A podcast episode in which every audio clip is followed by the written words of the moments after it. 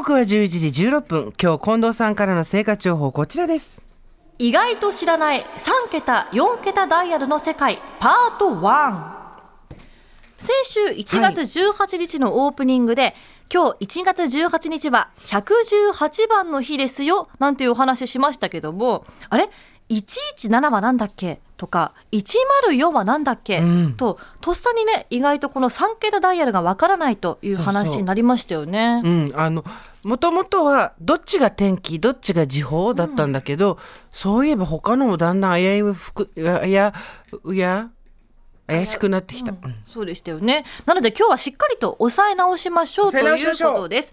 今回はですね、いざという時に役立つ3桁ダイヤルと、さらに4桁ダイヤルについてどんなものがあるのかご紹介していきます。皆さん、気になった番号についてはメモや登録をこの場でね、してみてください。まずとりあえずメモしてみてくださいお願いします。では、まずは多くの皆さんもご存知、緊急通報系110番、118番、119番。でこちらはなんとなく頭に染みついている方も多いと思いますが、まずは110番。110番をダイヤルすることで、警察の通信指令センターにつながります。事件や事故で急いで知らせれば、知らせなければならない時に使います。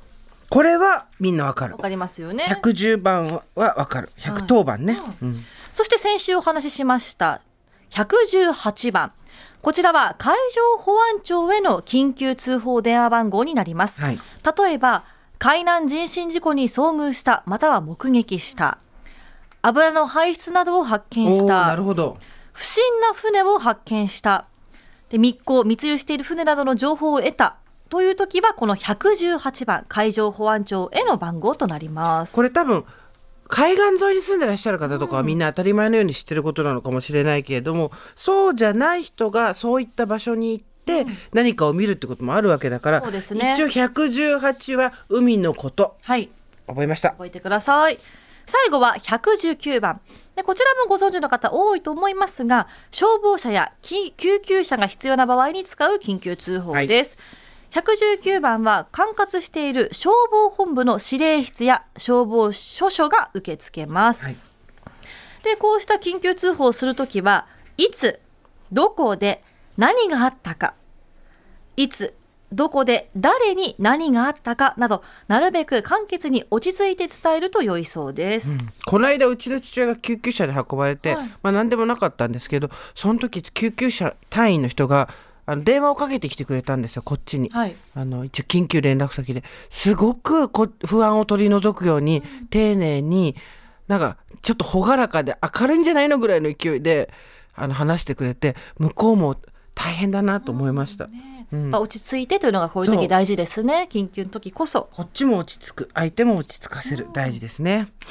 そして一方、近年問題になっているのは、落とし物をした、試しにかけてみた、病院を教えてほしいなどの緊急性のない通報の増加です。ね信じらんないんですけどこれが増えてるって言うんだから、そうなんですよ。ね、同時に受け付けられる数には限りがありますので、緊急ではない電話をかけるのは必ずやめてください。で、緊急性がない場合の電話番号もあります。まず、警察に対する相談は、警察相談専用電話、シャープ9110です。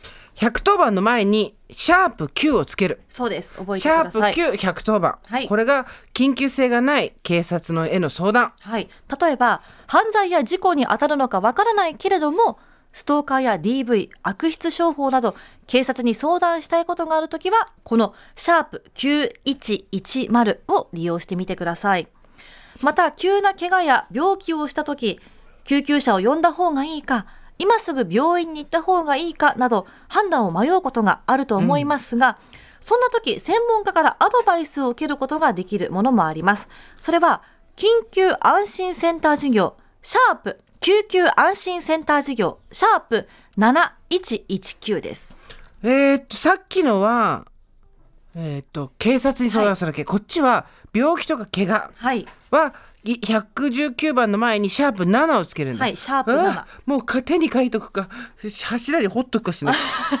シャープ9110が警察。はい。シャープ7119が病院。病院はい、はい、覚えておいてください。覚えてるまあ登録させといた方がいいねそうですスマホとかに、ね、うんそれから電話の上とかに紙に書いて貼っとくのもいいですね。で、電話口で医師、看護師、相談員が話を聞いてくれて、病気や怪我の症状を把握し、救急車を呼んだ方がいいのか、急いで病院を受診した方がいいのか、受診できる医療機関はどこかなど案内してくれるそうです。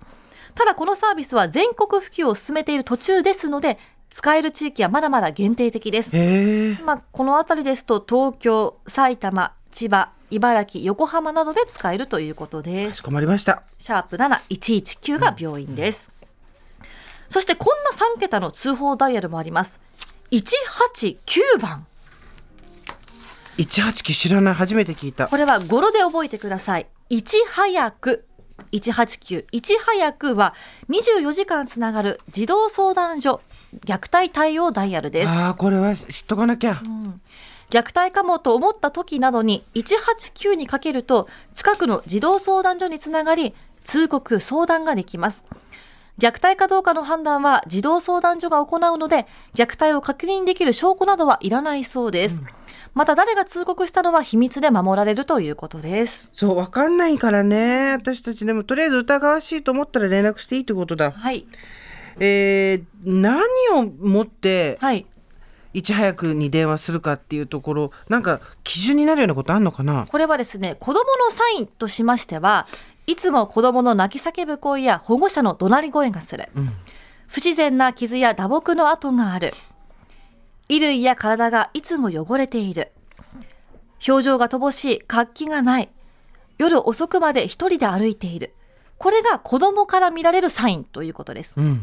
一方保護者から見られるサインとしましては地域などと交流が少なく孤立している。小さい子供を家に置いたまま外出している。子供の養育に関して拒否的無関心である。子供の怪我について不自然な説明をするなどとしていなます。るほどで虐待を受けている子供や虐待をしてしまっている親自身は自分から助けての通告がしにくい状況にあると言われています。通告することで行政が親子への支援を開始できるケースもありますので少しでも虐待の可能性を感じたら迷わずお電話くださいということです。はい。いち早くはい。189、覚えました。最後は188番です。知らない。これ何？これも語呂合わせ。いやや188でいややは消費者ホットラインです。地方公共団体が設置している身近な消費生活センターや消費生活相談窓口に案内してくれます。これどんな時に電話するかと言いますと契約に関する事業者とのトラブル悪質商法訪問販売通信販売などにおける事業者とのトラブルうん。製品食品やサービスによる事故産地の偽装虚偽の広告など不適切な表示に伴う事業者とのトラブルなどとなっていそうますなんだ。で最近では20代の若者からエステや医療サービスなどの美容に関する相談だったり、内職副業や投資など儲け話に関するトラブルも多く寄せられているということなんですね。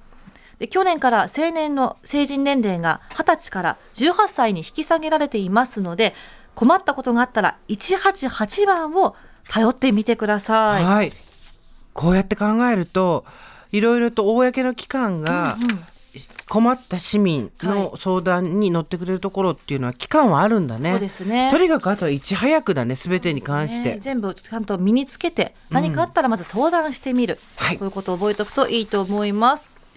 で今日ご紹介したダイヤル頭が050などの一部のインターネット回線を利用した IP 電話などでは使えないこともありますあので。でご契約している会話会電話会社に確認してみてください。で今回は通報や相談といったものが多かったんですが来週はですね便利系のこのダイヤルをご紹介します。以上生活情報でしたありが。とうございました。